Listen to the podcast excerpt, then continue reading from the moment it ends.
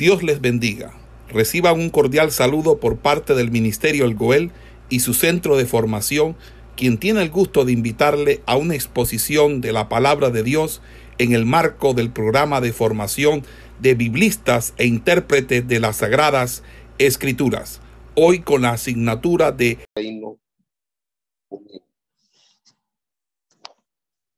Muy bien. Eh, nuestra clase de hoy está orientada eh, en el marco del tema el Reino Unido. Cuando nosotros hablamos del Reino Unido en geografía bíblica, estamos hablando acerca de ese periodo que abarca unos 120 años, 120 años, donde este periodo se divide eh, en tres periodos, en tres secciones, de la siguiente manera. El reinado de Saúl, al cual se le atribuyen 40 años, el imperio de David, al cual también se le atribuyen el mismo número de años, 40 años, y también el imperio de Salomón, y también eh, se le asignan 40 años. Pues iniciemos eh, conociendo un poco acerca de circunstancias que giraban en torno a este periodo del Reino Unido. Samuel, que era el quinceavo juez, fue un hombre que podemos considerar eh, de un buen perfil ministerial, un hombre que dedicó toda una vida al Señor, su vida fue dedicada totalmente al Señor. Eh, su madre hizo un voto de consagrarlo a Dios desde aún antes de que él naciera. Eh, la Biblia dice que creció alrededor del tabernáculo, ahí en, en, Silo, y trabajó muy de cerca con el sacerdote eh, Elí. Y posteriormente, ante la caída moral eh, espiritual eh, había por parte de Elí, Samuel se convirtió en el líder de Israel después eh, de esa desastrosa batalla con los filisteos, cuando el arca del pacto fue hurtada. Y hay un texto que me agrada la escritura es el que encontramos en el primer libro de Samuel capítulo 7 versículo 3. La escritura dice, diciendo, si de todo vuestro corazón os, volví, os volvéis a Jehová y tal los dioses ajenos y Astarot entre vosotros, y preparad vuestro corazón a Jehová, y solo a él serví, y os librará de la mano de los filisteos. La Biblia dice que el pueblo escuchó el argumento de Samuel y ellos pues quitaron sus dioses. Y la Biblia dice que se reunieron para ayunar y para eh, orar por el perdón del Señor. Y la Biblia dice que los filisteos escucharon que ellos se habían reunido y tener un ejército para atacarlos. No obstante, Dios estaba con su pueblo. Porque cuando hay un pueblo que se vuelve a Dios en oración, y en ayuno. Y ahí ese, ese deseo de, mantener la, la relación con Dios, Dios respalda. Y ahí la Biblia muestra que se da una batalla. En esa batalla Israel persigue a los filisteos. Y en ese momento, una vez más, Dios le da victoria sobre los filisteos. Estoy en el mismo capítulo 7 de primer libro de Samuel y hasta el momento estoy haciendo una exposición y estoy eh, en el versículo 11. En el versículo 13, la Biblia dice, así fueron sometidos los filisteos y no volvieron más a entrar en el territorio de Israel. Y la mano de Jehová estuvo contra los filisteos todos los días de Samuel. Ese texto allí muestra cómo había una estabilidad en este tiempo previo al establecimiento del reinado de Saúl.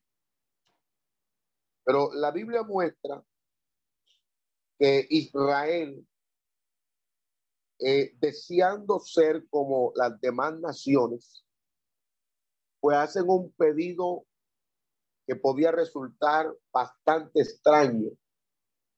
Y es que Israel, pues le piden a, a, Samuel que querían tener un rey como lo tenían las demás naciones. Porque el gobierno que recaía sobre ellos era eh, el, el gobierno de Dios. Sobre ellos había establecida una teocracia. Teocracia que nuevamente volverá a la tierra en el periodo pues milenial, en el reino milenial. Ahí nuevamente se da una teocracia. Entonces ellos querían ser como las demás naciones, tener lo que las demás naciones tenían, y era la figura de un rey. Ellos querían dejar la teocracia para pasar a la monarquía. Y fue una, buena petición que ellos hacen. Y a partir de ahí, uno va a darse cuenta que Dios les advierte lo que sucedería, pues si ellos entran en ese tipo o en esa forma de gobierno, porque Dios antes que las cosas sucedan o antes que las cosas pues se manifiesten, antes que las cosas se gesten, ¿qué hace Dios? Dios anticipa. Dios de manera preventiva nos dice lo que puede pasar si se pasa o se traspasa una línea. Entonces, no fue culpa de Dios de que la tierra estuviera en una desgracia, pues Dios no había fallado en ese sistema de gobierno que tenía Dios con ellos. Pero los israelitas pensaban totalmente lo contrario. De hecho, el profeta Isaías lo dice, mis pensamientos no son vuestros pensamientos y mis caminos no son vuestros caminos. Entonces, decidieron que ellos necesitaban un rey y un rey que saliera delante de ellos y que fuera un rey el que los dirigiera en la batalla. ¿Y qué pasó aquí, amados hermanos? Y es que ellos fallaron en enfrentar la realidad de su propia falta de fe, porque aquí es donde estaba el problema. El problema radicaba en su propia falta de fe y había realmente una obediencia superficial a Dios. Que era realmente la raíz del problema. El problema no estaba en Dios. El problema no estaba en que Dios les hubiera fallado a ellos. Realmente el problema estaba ¿dónde? En su falta de fe y en su obediencia, que era muy, pero muy superficial a Dios. Por tanto, eh, la Biblia dice que el pueblo se reunió. El pueblo se, se reunió y quiero que usted vaya haciendo eh, el acompañamiento bíblico conmigo mientras voy haciendo eh, la exposición del tema. vamos a encontrar, estábamos en el capítulo 7 del primer libro de Samuel, todo esto para llegar a ese reinado de Saúl. Entonces, ya en el capítulo 8 de este primer libro de Samuel, vamos a encontrar que entonces todos los ancianos de Israel se juntaron y vinieron a Ramat para ver a Samuel. Entonces, ellos vienen, según lo que leemos en la palabra de Dios, para pedirle a Samuel que nombrara un rey. Frente a esto, Samuel se angustió, pero Dios le dijo que les concediera la petición que ellos tenían. Dios le dijo a Samuel que el pueblo no lo estaba rechazando a él como juez. Más bien, estaban rechazando a Dios como su rey. Y a las instrucciones que Dios le da a Samuel, ¿qué hace Dios? Dios ungió o Samuel ungió a Saúl, que era de la tribu de Benjamín, como lo vemos eh, en el capítulo 9, versículo 1 y 2, como príncipe sobre el pueblo de Dios. ¿Qué decir de Saúl? Saúl era un hombre humilde al principio, al principio. Estaba inseguro de su propia dignidad para ser rey. Y parece eh, haber estado, hermano, inseguro aún, aún acerca de sus propias obligaciones como rey. ¿Por qué? Porque en vista que no tuvo eh, un, eh, un predecesor para imitar, no, no tuvo un, un, alguien que estuviera antes de él. O sea, este es la, la primera figura que aparece en Israel como rey. O sea, no había un referente alguno. No había una, una persona que para bien o para mal eh, le sirviera como un referente a Saúl. Entonces, Saúl estaba, según la Biblia, arando cuando llegaron las noticias de que le habían eh, surgido problemas en la tierra. Según el capítulo ya 11 eh, del primer libro de Samuel, eh, el versículo 1 dice, después subió Naas, Amonita, y acampó contra Jabes de Galat.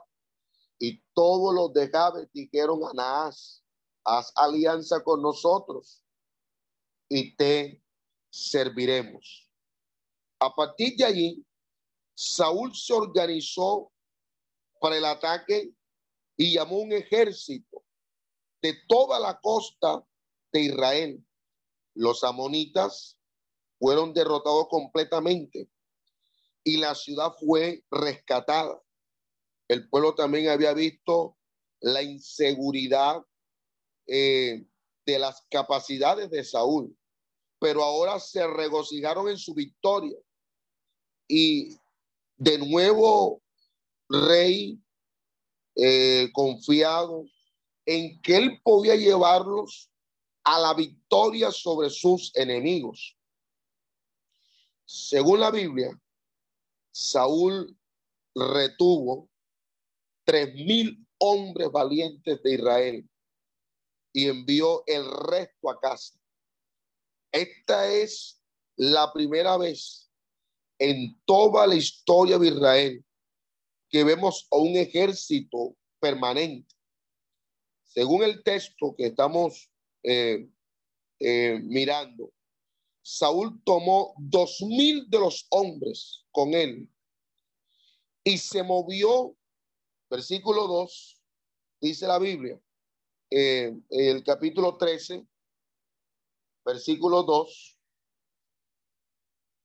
y escogió luego tres mil hombres de Israel, de los cuales estaban con Saúl dos mil mismas, y en el monte de Betel, y mil estaban con Jonatán en Gabá de Benjamín, y envió al el resto del pueblo, cada uno a sus tiendas. Entonces, Saúl toma dos mil hombres y su hijo Jonatán tenía a otros mil con él. Entonces, al resto, pues lo envía a sus tiendas, los envía a sus casas. Entonces, estando ahí en el monte de Betel, su hijo Jonatán tenía mil hombres y la Biblia dice que Jonatán tomó sus hombres y atacó la guarnición filistea. Eh, versículo 3 dice, y Jonatán atacó a la guarnición de los filisteos que había estado, que, que había en el collado, y lo oyeron los filisteos, e hizo Saúl tocar trompeta por todo el país diciendo, oigan los hebreos, oigan los hebreos. Entonces, ahí uno mira que frente a esto, ahora los filisteos estaban enojados y trajeron su ejército en masa. Versículo 5. Entonces los filisteos se juntaron para pelear contra Israel. Treinta mil carros, seis mil hombres a caballo y el pueblo numeroso como la arena que está a la orilla del mar. Y subieron y acamparon en mismas al oriente de Ben a Ben. Entonces, aquí encontramos que los filisteos traen su ejército. Y Saúl tomó todos los soldados de Israel a la batalla. Vinieron, pero los filisteos eran un adversario mucho más formidable que los que los que los amonitas. Los filisteos tenían espada de hierro, tenían lanzas, mientras que los israelitas eh, solo tenían, eh, decirlo de esta manera, sus vías armas tales como arco y onda. Israel estaba ahora asustado. Los hombres empezaron ahora a desertar de Saúl y comenzaron a esconderse en cuevas, se van a los matorrales eh, y aún cruzaron el Jordán. Versículo 7, mire lo que, lo que anota la Biblia allí. Eh, dice el texto. Y algunos de los hebreos pasaron al Jordán a la tierra de Gad y de Gad, eh, pero Saúl permanecía aún en Gilgal y todo el pueblo iba tras él, tras él temblando. Obviamente Saúl mismo no tenía la suficiente fe para inspirar valor a la parte de sus seguidores. Llegó el tiempo para que un sacrificio fuera ofrecido y ahora el profeta Samuel no había llegado. Saúl pasó adelante y dice el texto que ofreció el sacrificio, aparentemente pensando el sacrificio mismo era de más importancia que la verdadera obediencia a Dios. Y cuando Samuel viene, Samuel reprendió a Saúl por sus acciones y les advirtió que de su dinastía no sería establecida en Israel. Afortunadamente para Israel, eh, Jonatán tenía más fe que su padre.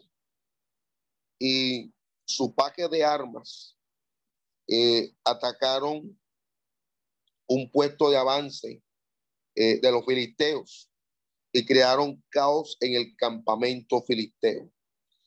Según eh, la historia bíblica, encontramos que pronto Saúl y los 600 hombres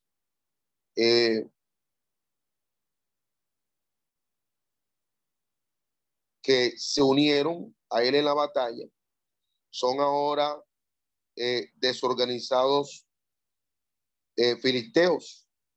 Los hebreos escondidos se reorganizaron por la causa eh, y pronto estuvieron persiguiendo el enemigo, como lo vemos ya en el capítulo 14, versículo 31, donde dice, e hirieron aquel día a los filisteos desde Mismas hasta Acalón, pero el pueblo estaba muy cansado. Estas dos victorias decisivas fueron solamente la primera de una serie de batallas exitosas que peleó Saúl. Pero, ¿qué tenemos que decir ahí?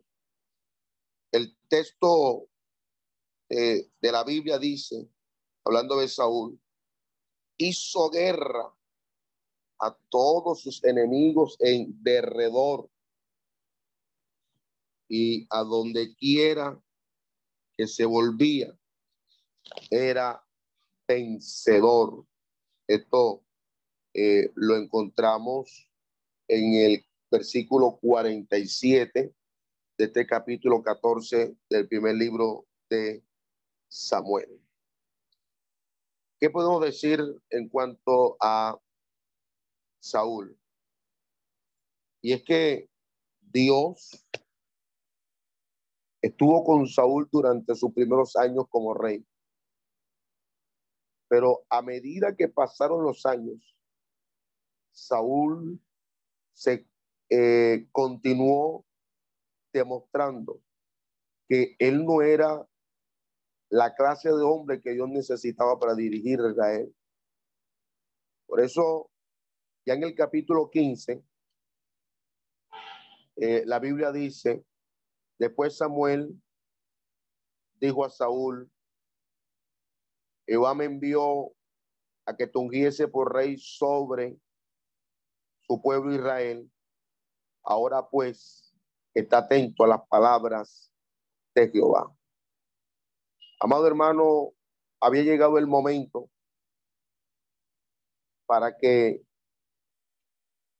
Dios destruyera a los amalecitas como lo había prometido en los días de Moisés. Y Saúl debía ser ese agente a través del cual se iba a dar el cumplimiento de algo que ya Dios había prometido desde los tiempos el libertador Moisés. Y Dios le dijo a Saúl que matara toda cosa viva. Esto incluía personas y también los animales. El texto narra que Saúl tomó su ejército y fue muy exitoso en la batalla,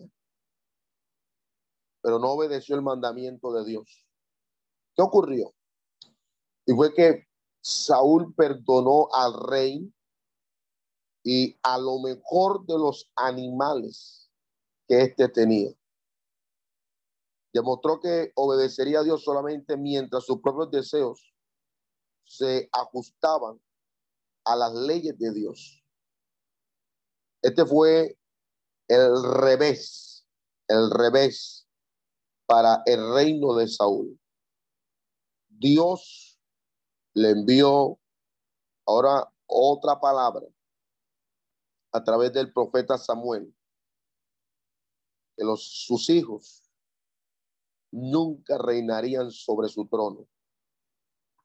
Su reino fue rechazado y desde ese día en adelante su reino estuvo en desgracia. Dios envió a Samuel en una misión secreta. Ya en el capítulo 16 dijo Jehová a Samuel, ¿hasta cuándo llorarás a Saúl, habiéndolo yo desechado, para que no reine sobre Israel? Llena tu cuerno de aceite y ven, y te enviaré a Isaí de Belén, porque de sus hijos me he provisto de rey. Y Dios lo envía ahora para ungir a un joven. En el interior de este capítulo 16 eh, sabemos y entendemos que resultó ser David para que se convirtiera en el siguiente rey. David, anotamos de David que David era un hombre de gran fe y además de eso, era un hombre que la Biblia dice que Dios estaba con él. Se da ahora otra batalla con los filisteos. Ellos vienen de nuevo a la batalla. Y esta vez estaban ahí en el capítulo 17. Los filisteos se juntaron sus ejércitos para la guerra y se congregaron en Soco, que es de Judá, y acamparon entre Soco y Acera en Afes eh, Damín. Entonces, eh, la Biblia muestra, están allí en esta eh, cefela, y Saúl tomó su ejército y acampó, con el versículo 2, en el valle eh, de Ela, el valle de Ela. Ambos ejércitos estaban en posiciones fuertes, estaban eh, empatados, como era hecho a menudo en tales situaciones. Los filisteos exhibieron un individuo para defender su causa y desafiaron a Israel para que enviara a un hombre a pelear con él había solamente un problema. El paladín filisteo era de tres metros de alto. Tres metros de alto. Otras palabras, estamos hablando de un hombre de 9.5 pies. Ni Saúl ni ninguno de sus soldados tenía el valor para enfrentársele. Y yo creo que usted recuerda la historia de cómo David visitó el campamento. Y eh, haciéndole una exposición eh, netamente de el, el, reinado de, de Saúl. No hemos entrado todavía al reinado de David. Pero aquí hay una hay una, referencia eh, muy, muy, eh, muy breve acerca de, de David. Entonces, eh, encontramos que la Biblia muestra que la fe en Dios que David tenía le da ese valor para de manera decisiva salir para matar al gigante y dar lugar a la victoria a Israel. David rápidamente surgió a la prominencia en el reino de Saúl. Según la Biblia, tocaba música para calmar ahora al enfermizo rey Saúl e hizo eh, con Jonatán una amistad muy profunda. Pronto estuvo dirigiendo invasiones exitosas contra los filisteos. Y aún se casó con Mical. Recuerde que Mical era la hija de Saúl. Después de pagar un dote de unos 200 prepucios filisteos. Pues Saúl admitió a David al principio, pero luego empezó a estar celoso de él y a temerle. Saúl sabía que su propio reino estaba sentenciado a la ruina, pero no le gustaba o no esperaba que otro tomara su lugar. Según la Biblia, tres veces trató de matar a David por medio de lanzarle, de arrojarle su lanza mientras estaba tocando música delante de él. Y se hizo evidente que David tenía que huir por su propia vida. Tenía que huir. Y la Biblia dice ya en el capítulo 19, versículo 18,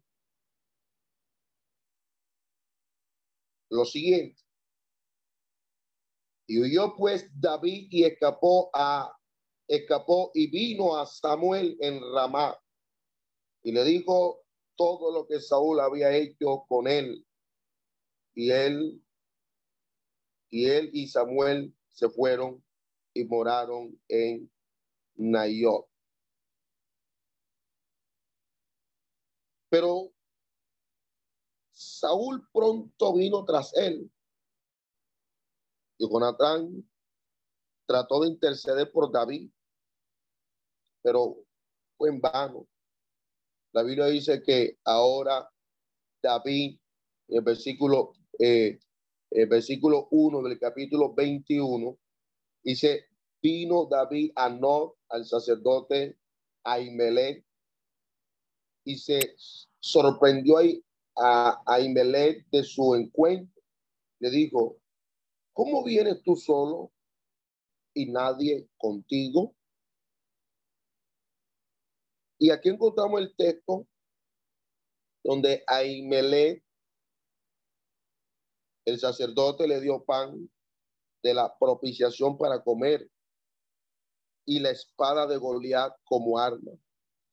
Pero ahora David estaba temeroso de quedarse en la tierra de Israel y de esta manera, en el versículo 10, se va a esta ciudad filistea, versículo, eh, versículo 10.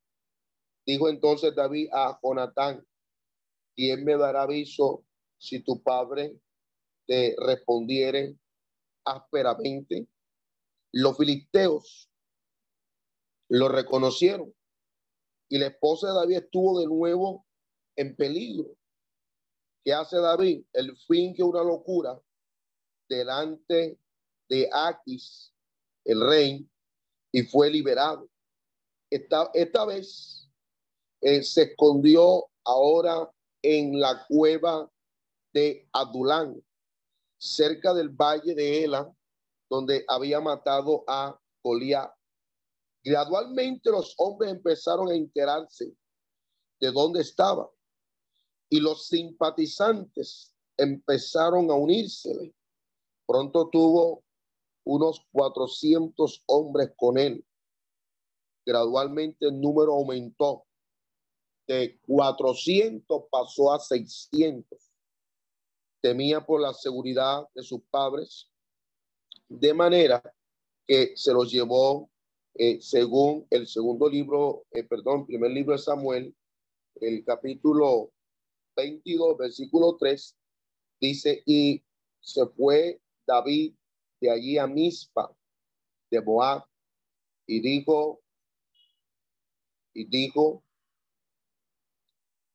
permítame leer y se fue David de allí a Mispa de Moab y dijo al rey de Moab, yo te ruego que mi padre y mi madre estén con vosotros hasta que sepa lo que Dios hará de mí.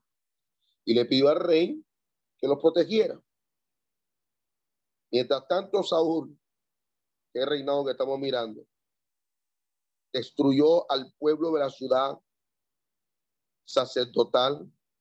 Son el versículo 19. Eh, Anot, ciudad de los sacerdotes, hirió a filo de espada, así a los hombres como a mujeres, niños, hasta los de pecho, bueyes, asnos, ovejas, y todo hirió a filo de espada.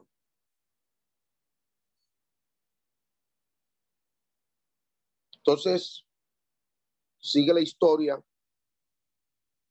eh, con lo siguiente.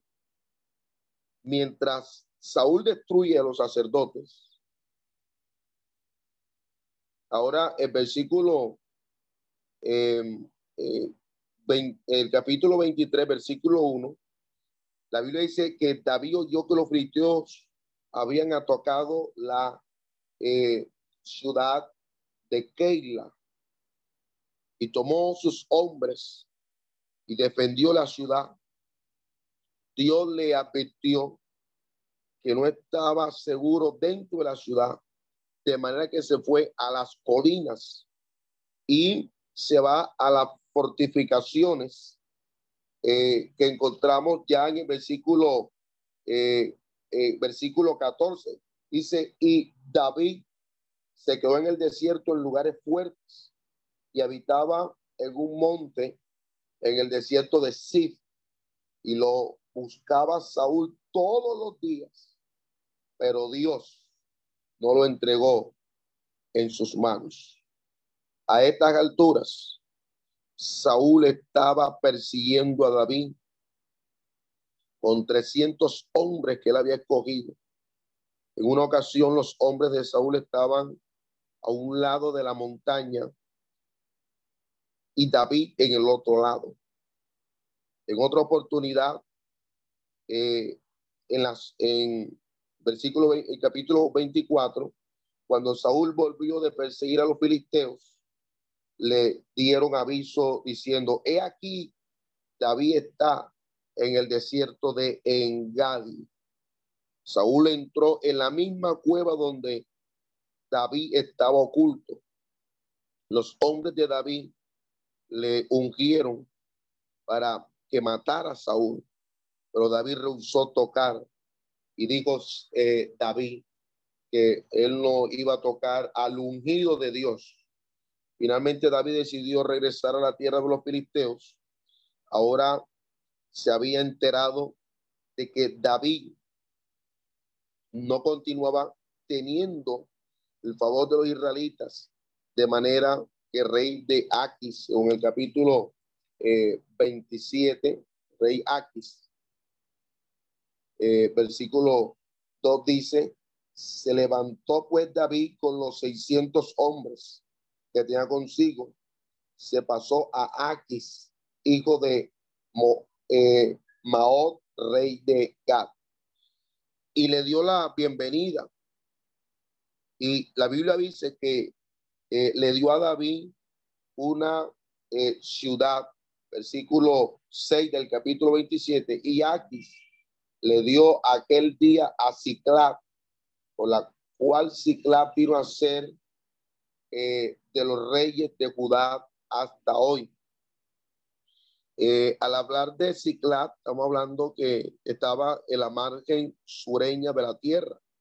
Aquí pensó que David había renunciado a sus lazos israelitas y que era, era ahora leal a los filisteos. En realidad David eh, debilitó el dominio filisteo al sur de Judá y fortaleció su propio control por medio de hacer invasiones en las ciudades enemigas del sur. Los filisteos habían estado tomando ventaja eh, del débil rey de Israel porque con este rey débil, Saúl, los filisteos tomaron fue más fuerza por la debilidad de Saúl. Estaban eh, presionando cada vez más la pelea interior del país. Levantaron un ejército en la llanura costera a través del territorio cananeo. Se dirigieron al oriente en el valle de Jezreel y reclamar los derechos a todo el área. Notemos, notemos en esto que estoy eh, señalando, cuán distante es esto de su zona usual.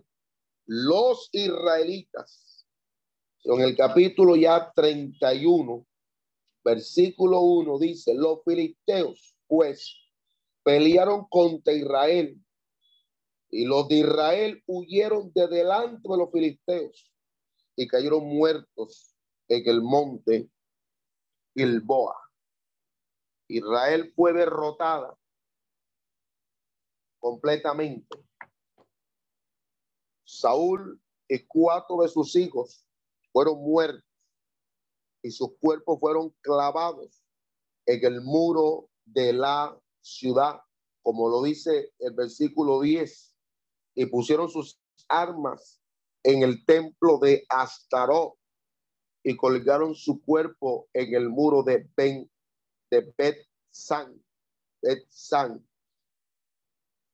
Esa noche, los hombres de la ciudad, versículo 10, versículo 11, más oyendo los de Jabes de Galat, esto que los filisteos hicieron a Saúl, hicieron, se deslizaron secretamente a través de las líneas enemigas, bajaron los cuerpos y les dieron una eh, honrosa sepultura.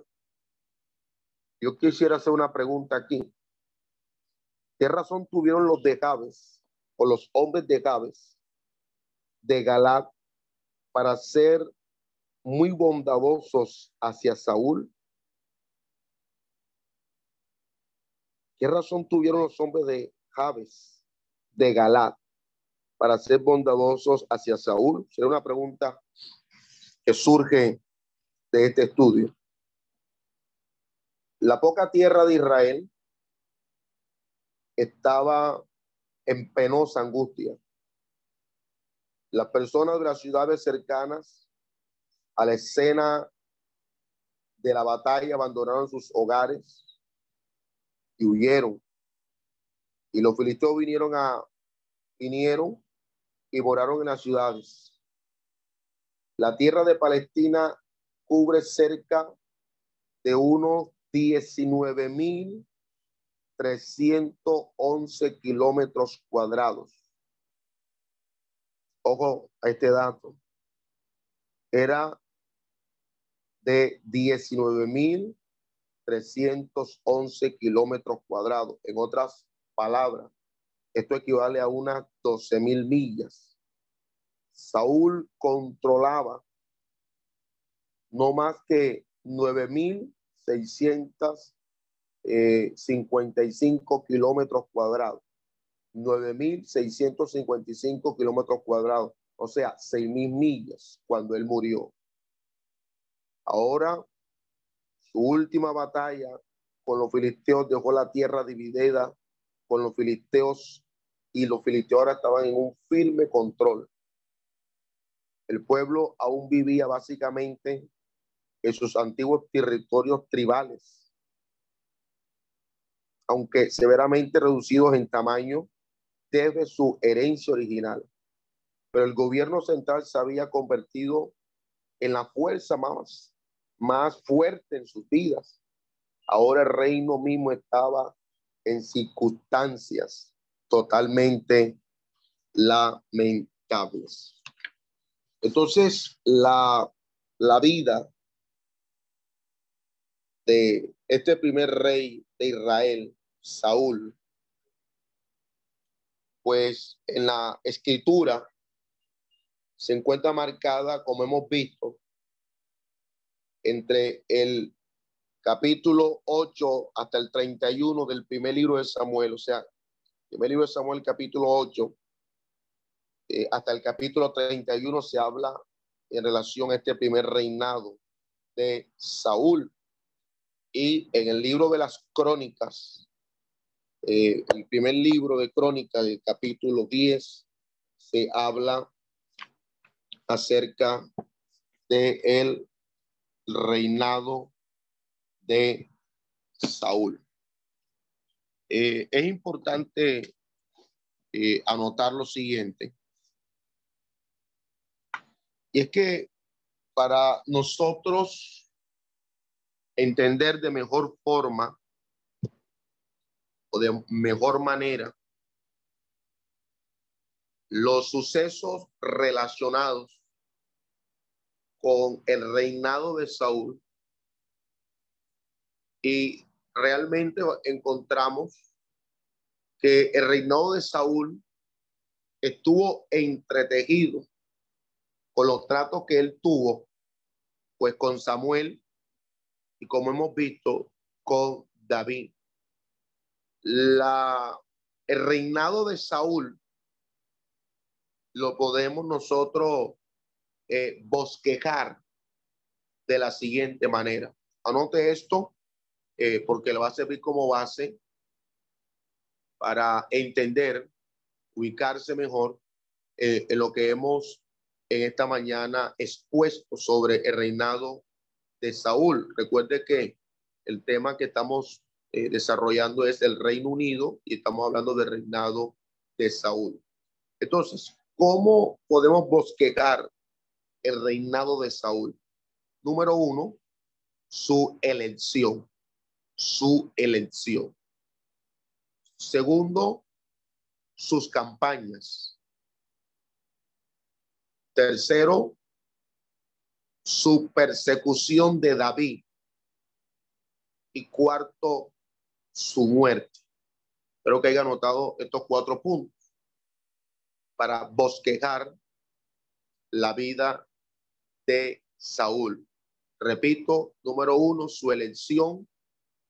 Número dos, sus campañas.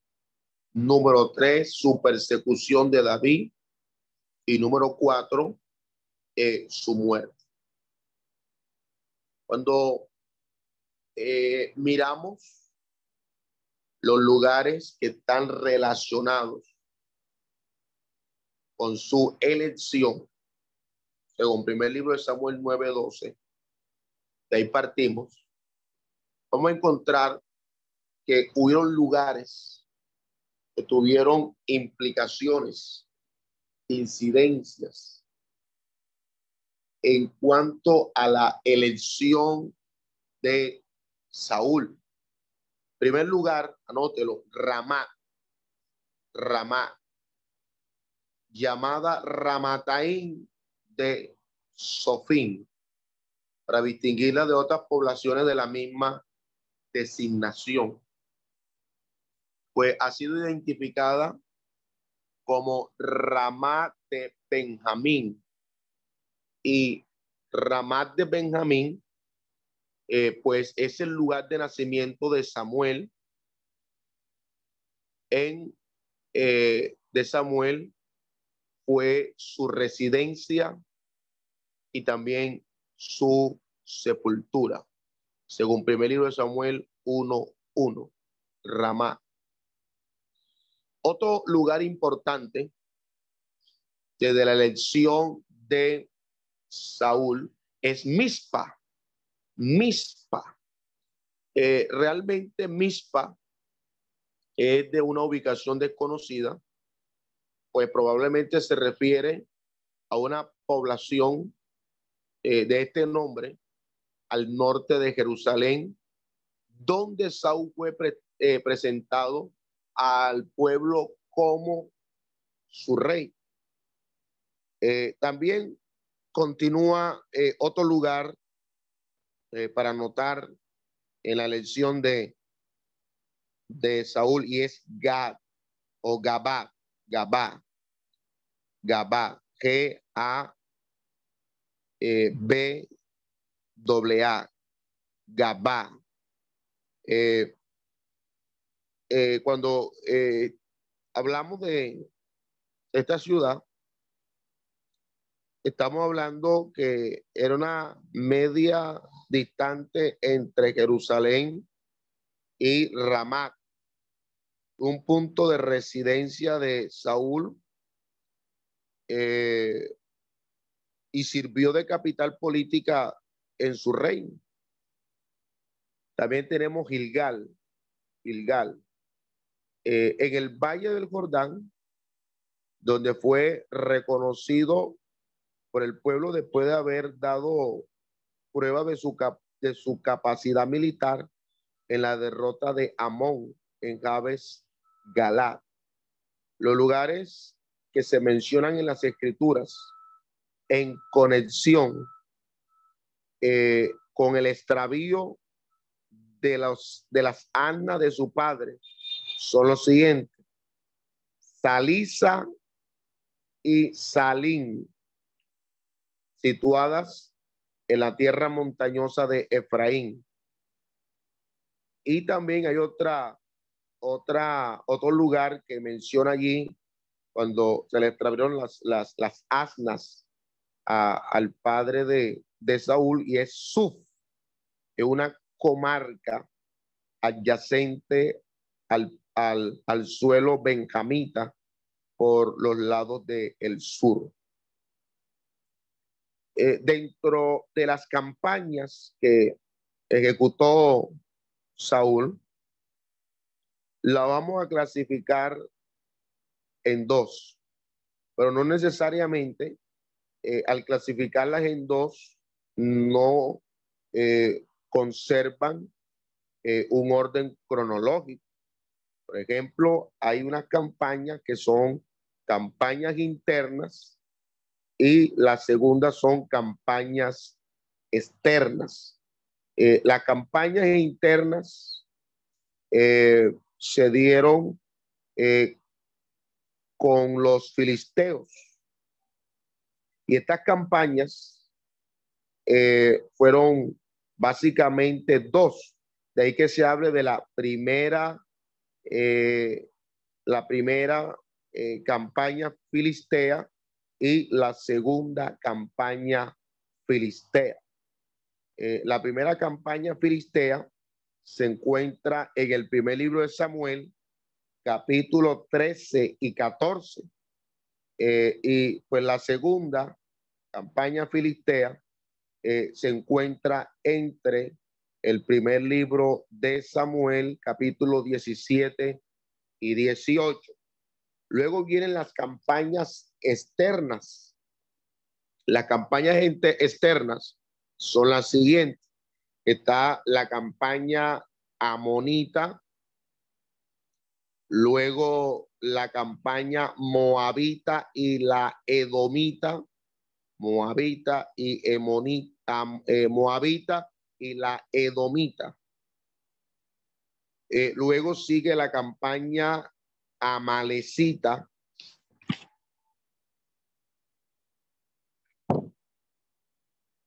Eh, básicamente estas tres eh, campañas.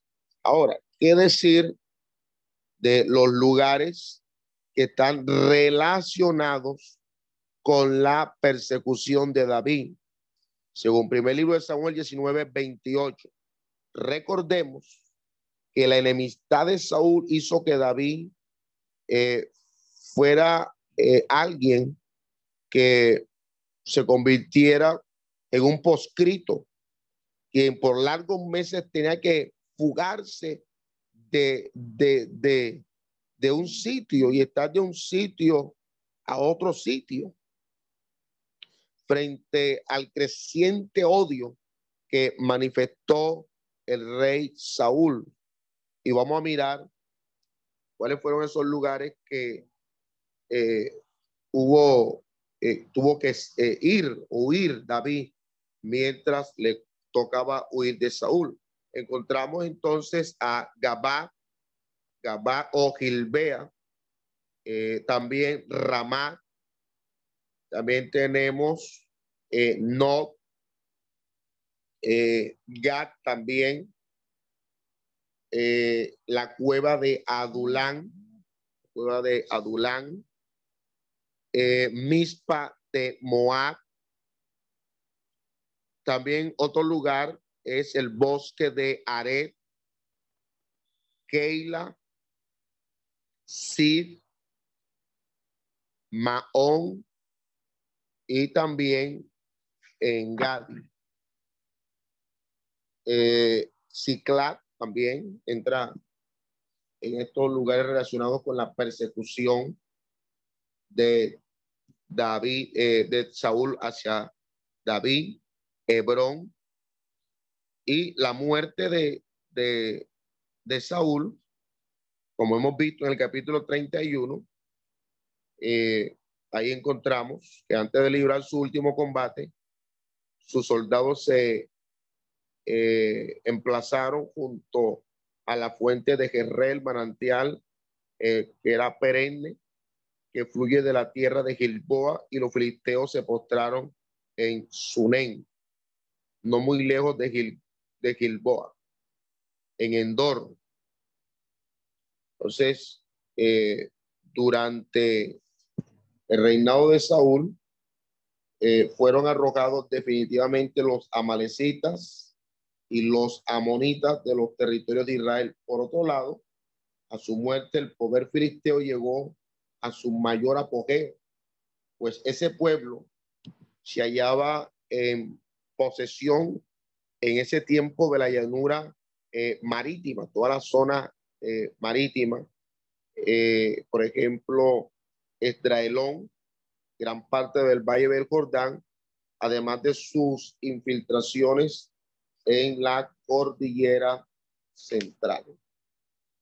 Eh, con todo esto, eh, justo es decirlo, eh, refiriéndonos al reinado, constituyó, por decirlo de alguna manera, la salvación política de la nación. Entonces, eh, esto tiene que ver con el reinado de Saúl. Eh, en la próxima clase, porque tengo que, eh, tenemos que avanzar, pero en la próxima clase nos corresponde ver el imperio de David y también eh, ver el imperio de Salomón, imperio de David y el imperio de Salomón. Bueno, creo que tenemos unos minutos más eh, y podemos hablar un poco acerca del imperio de David. Ya en el segundo libro de Samuel, capítulo 5, versículo 24. Al pasar el, el reinado de David, perdón, el reinado de Saúl, eh, ahora viene el reinado de David. El nombre de David, recuerde, significa amado. Eso significa el nombre de David, amado. David se destacó entre los reyes de Israel tanto por la nobleza que tenía de carácter, como esa eh, envergadura de su obra política. ¿Por qué? Porque comprendiendo que la grandeza de un país, oiga bien, eh, dependía de su unificación.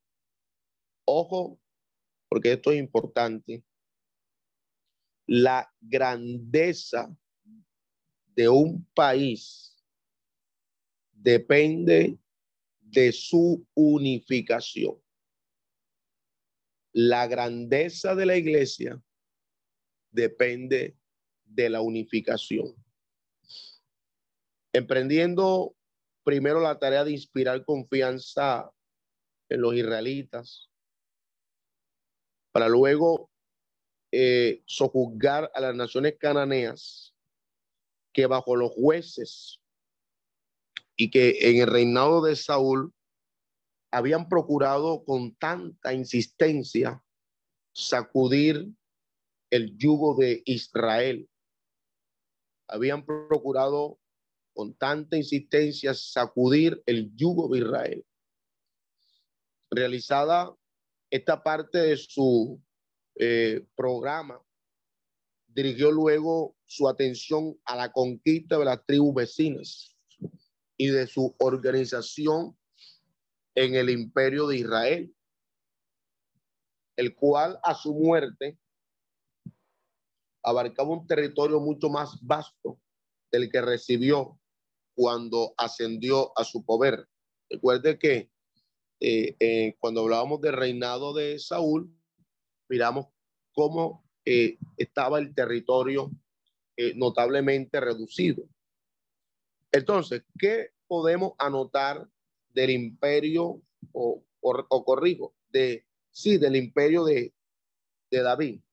Número uno, las obras más importantes del imperio de David fueron dos. Número uno, la unificación del país. Anote eso. Principal obra del imperio de David. La unificación del país. Y dos, la su, sojuzgación de las tribus vecinas. Hablemos entonces un poco acerca de la unificación del país. David reinó siete años sobre Judá desde su capital Hebrón, eh, más eh, la muerte de Ander y el inepto Ibosé, fue elegido rey de todo Israel. Enseguida se empeñó en unificar el reino, lo cual eh, se verificó eh, de la siguiente manera. Por ejemplo, entonces, nosotros miramos ya en el capítulo 1 del segundo libro de Samuel, y a partir del versículo 5, eh, al 12 dice lo siguiente. Capítulo 1, versículo 5 al 12 del segundo libro de Samuel. Aconteció después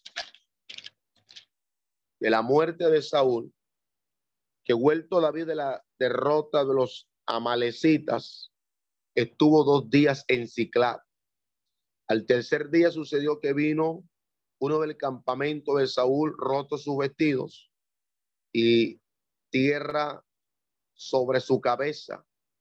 Llegando a David, se postró en tierra e hizo reverencia. Y le preguntó David, ¿de dónde viene? Y respondió, me he escapado del campamento de Israel. David le dijo, ¿qué ha acontecido? Te ruego que me lo digas. Y respondió, el pueblo huyó de la batalla y también muchos del pueblo cayeron y son muertos. Saúl, también Saúl y Jonatán, su hijo, murieron. Y a partir de aquí viene la unificación del país. Dijo David a aquel joven que le daba las nuevas. ¿Cómo sabes que ha muerto Saúl y Jonatán, su hijo?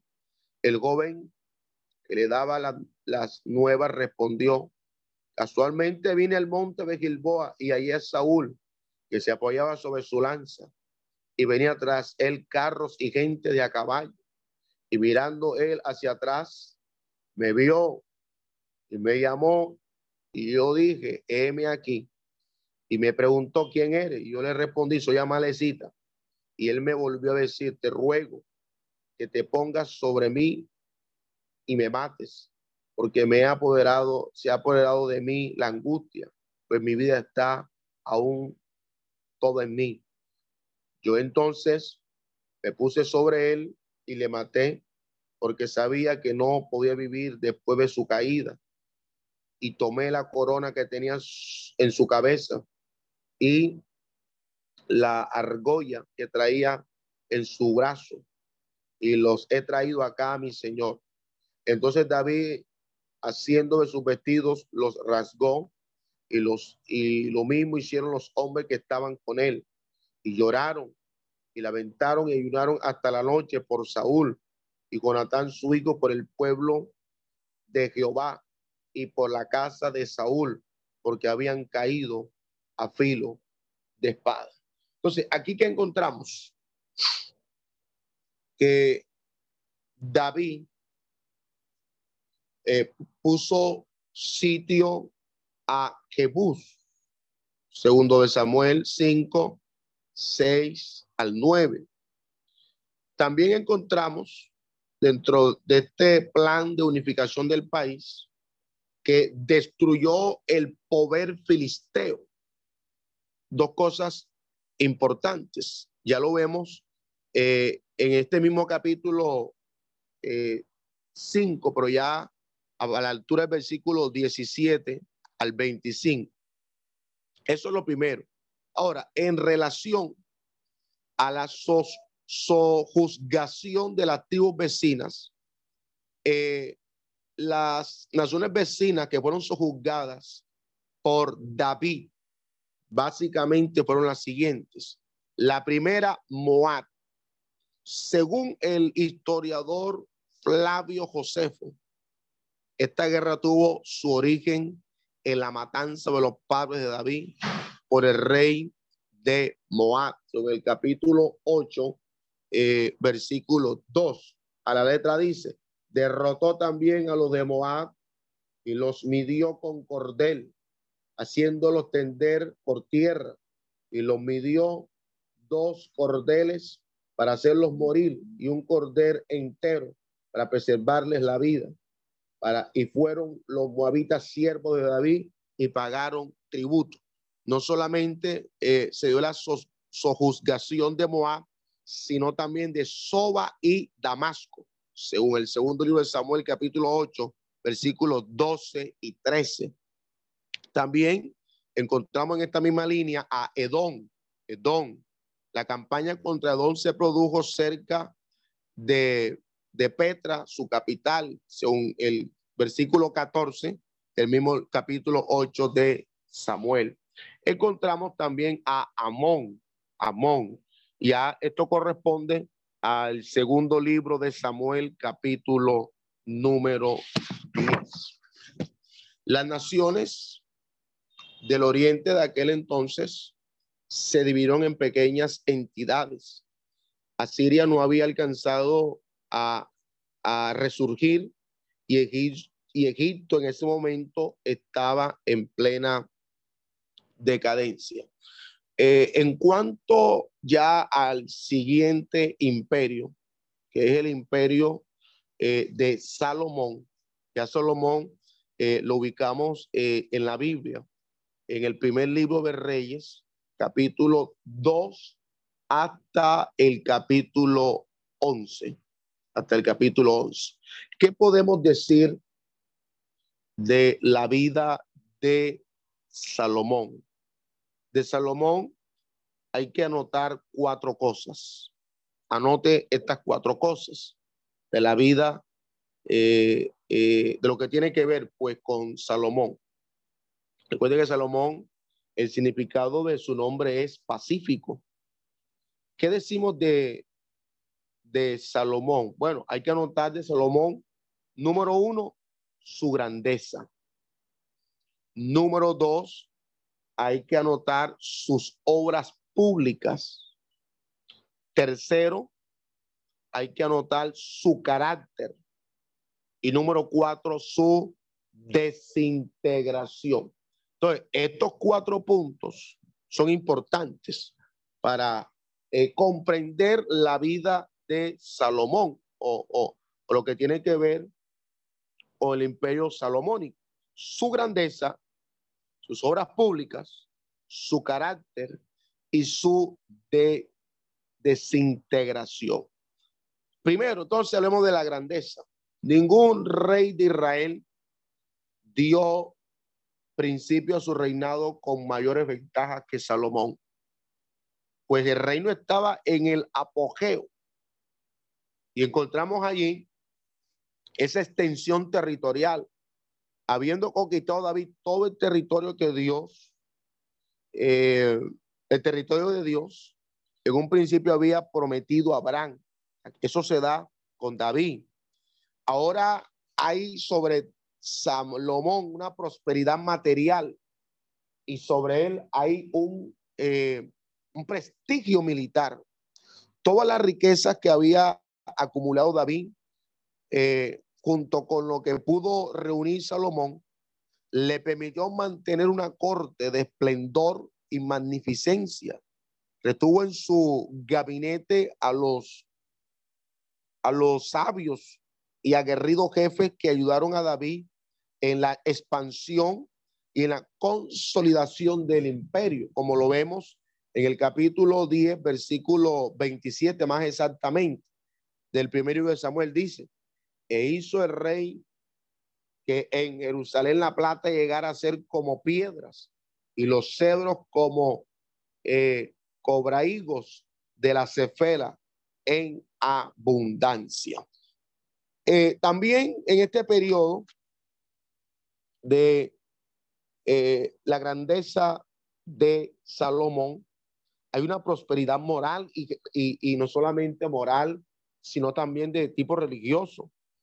El traslado del arca de la alianza a Jerusalén y las reformas llevadas a cabo por David, pues avivaron grandemente el espíritu y la vida religiosa del pueblo, unido todo esto a una paz y una tranquilidad que reinaba en todo el país, en un pueblo vinculado por los lazos de un verdadero afecto al joven rey.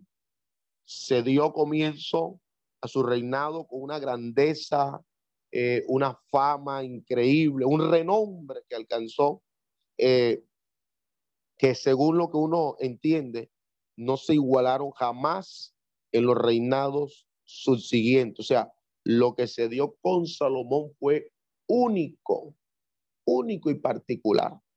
Ahora, ¿qué obras públicas podemos eh, destacar de Salomón? Mira el capítulo 9, primer libro de Reyes, versículo 17 al 19. La escritura dice, restauró pues Salomón a Geser y la baja Bet Orón a Baalat y Tamor en tierra del desierto.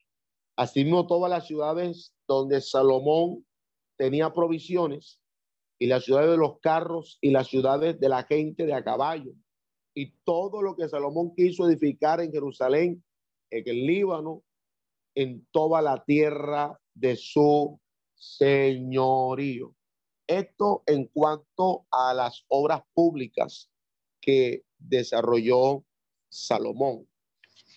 Ya en cuanto a su carácter, que es lo tercero, eh, su reino que duró 40 años fue caracterizado por ser pacífico, con excepción eh, de la guerra que hizo contra Adad, el idumeo, y algunos disturbios eh, que, que, fueron fomentados por razón de Siria y Jeroboam, Jeroboam, uno de los, de los capataces de la obra de reconstrucción de la Torre de Milo, la fortaleza que sirvió de defensa al templo. Más tarde, Jeroboam quitó diez tribus de la casa de David para fundar con ellas el reino del norte. Eso eh, hace parte de lo que dice el capítulo 11, versículo 11 eh, precisamente hasta el versículo número 36. Eh, también encontramos ya que sea lo cuarto y es la desintegración.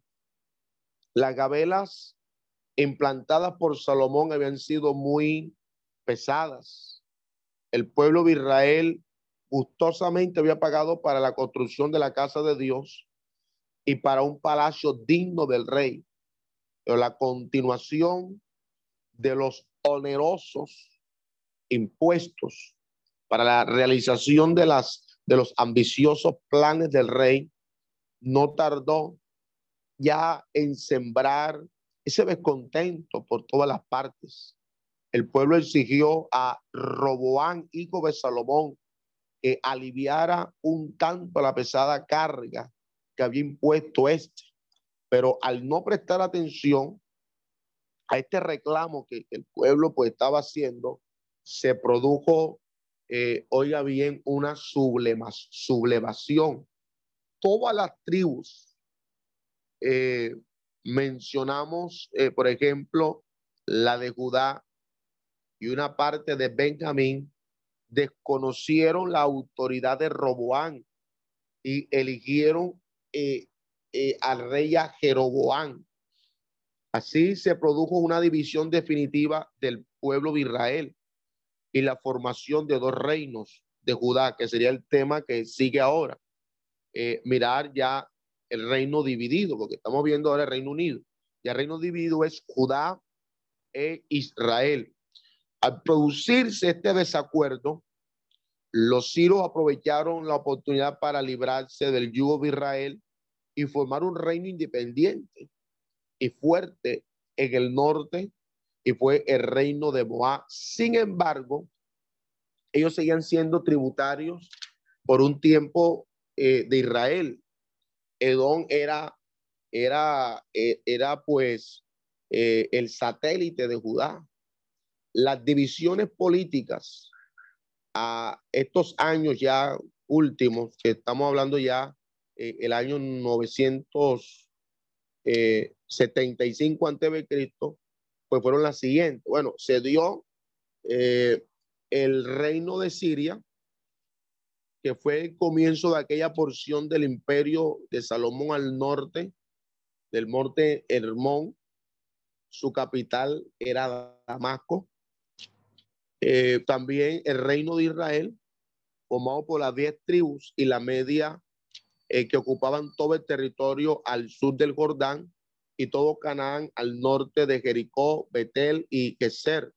Su capital al principio fue Siquén, destruyendo la Tirsa hasta que Onri eh, reconstruyera Samaria.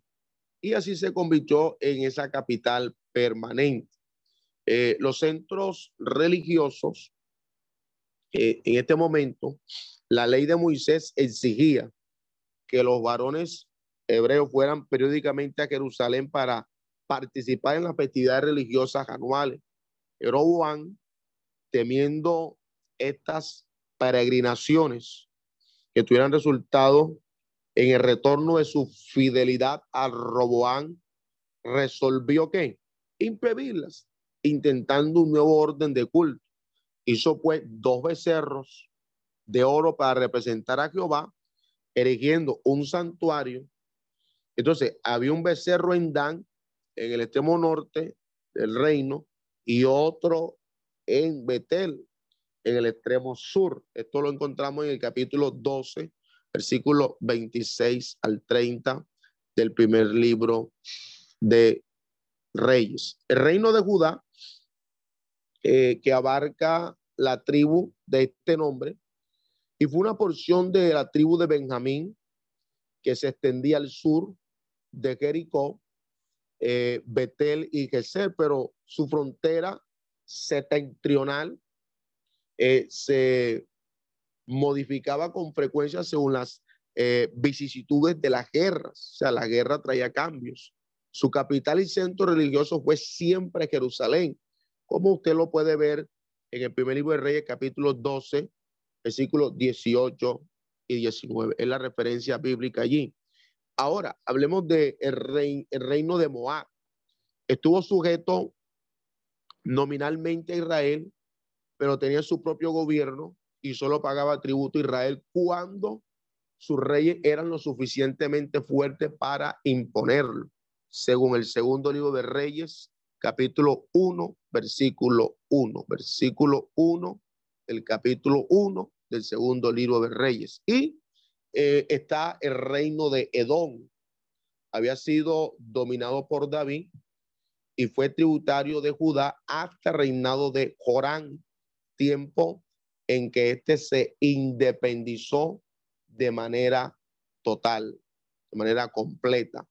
Y eso está eh, enmarcado en el capítulo 8 del segundo libro de Reyes, eh, ahí a partir del versículo 20 hasta el versículo número 22. Así que eh, esto es lo que corresponde a el, eh, el Reino Unido. En nuestra próxima clase eh, sería el estudio del reino dividido. Entonces, aquí corresponde hablar acerca de los reinos de Judá y también acerca de el reino de Israel. Estos dos reinos, pero ya bajo la división de la cual hemos hecho exposición en el día de hoy. Realmente son temas que yo sé que ustedes manejan, que ya eh, en otras oportunidades quizás lo, lo, lo, han tratado, han estudiado, y solamente una precisión en los lugares. Es lo que más me interesa eh, en que usted conozca estos lugares donde hubo incidencia, hubo participación y qué hechos importantes se desarrollaron o tuvieron eh, eh, relevancia en estos lugares que la Biblia menciona. Cada lugar que la Biblia menciona no es eh, por mera casualidad, sino muestra detrás de ese lugar una historia, unos hechos, una enseñanza.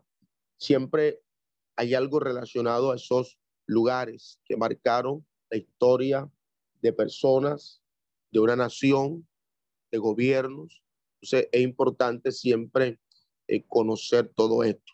Eh, el mapa se lo voy a, a, montar eh, ahí en su signal, donde están los tres reinados que hemos mirado hoy, del Reino Unido, Saúl, David y Salomón, para que ustedes lo tengan allí.